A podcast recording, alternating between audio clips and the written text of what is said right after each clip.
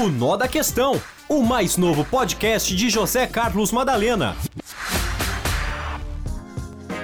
Olá, meus amigos, um abraço a todos. Eu e aqui da redação de jornalismo da Morada, eu, José Carlos Madalena, chego mais uma vez com o Nó da Questão. Um abraço a todos, viu? E o Nó da Questão, dessa vez, não poderia é, deixar de ser outro, né? Está no fato de que a promotora lá de Goiás, procuradora lá de Goiás, o nome dela é Carla Fleury é, de Souza, ela acabou ontem é, cometendo um equívoco, na verdade, uma infelicidade na sua fala.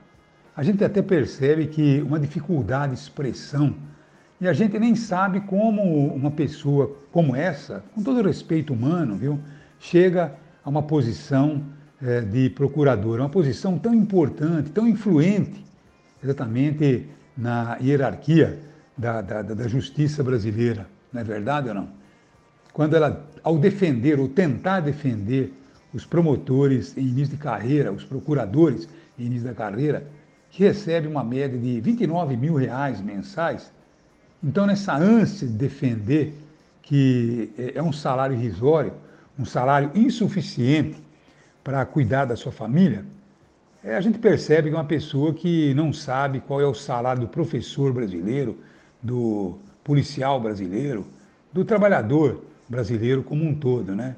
Então, é, na verdade, é, as pessoas precisariam conhecer realmente tudo aquilo antes de falar uma besteira como ela falou. Claro que todos nós devemos brigar pelo nosso salário, melhorar os nossos rendimentos, mas para exercer uma função como a dela, tem que conhecer realmente aqueles que estão aqui embaixo, porque ela é, participa do judiciário, ela tem uma função importante como procuradora, tá bom? De um estado tão importante como Goiás. Então, ontem ela me vem ao defender exatamente que o salário do é, procurador em início de carreira precisa ser aumentado, precisa passar dos 28 mil reais mensais. Então ela disse que ela, por exemplo, é muito feliz porque ela não precisa viver com o salário dela, que hoje é de 35 no papel, mas ela tem ainda alguns benefícios que chega a 38 mil reais mensais. Ela disse que ela é muito feliz por não precisar do salário para viver, porque senão iria morrer de fome. Porque ela vive com o salário do marido, o marido deve ser um empresário, uma pessoa bastante rica, que certamente cuida da casa. Então o dinheiro dela é simplesmente é, para suas extravagâncias, é, como compra de colar, de sapatos, de roupas, né, de anéis, de joias, enfim, quer dizer, um tapa na cara de todo cidadão brasileiro que paga o seu salário. Não é verdade ou não? Então, desde o professor, desde o mais humilde trabalhador, paga os seus impostos para pagar o seu salário. E ela tem a coragem de vir é, com um, uma afirmação tão infeliz como essa. Mas, na verdade, se você quiser saber, eu já disse várias vezes aqui que a pessoa, para compor o judiciário brasileiro, tá bom? Porque a gente sabe perfeitamente que a grande maioria pensa diferente, né? Mas devia fazer um curso de povo, sabe? Viver pelo menos aí um ano ou dois com a família, ganhando o salário do trabalhador brasileiro, ganhando o salário do trabalhador da saúde, um salário de professor, um salário de policial, para saber o que é morando num bairro bem distante, tá bom? Sem carro, tem que pegar o ônibus, né? Para saber o que é a vida do brasileiro, para depois então fazer julgamentos, né? Tudo bem, julgamento você faz se baseando em leis tal, então não precisa tomar é, o veneno para saber o seu efeito, mas, enfim, precisaria ter pelo menos bom senso nas suas expressões. Quer dizer, pegou o mal, viralizou na internet, muitas críticas, eu creio que o seu marido, os seus filhos, e ela mesma deve estar envergonhada, se tiver vergonha na cara, né? Deve estar envergonhada, porque o que ela disse realmente é uma coisa absurda.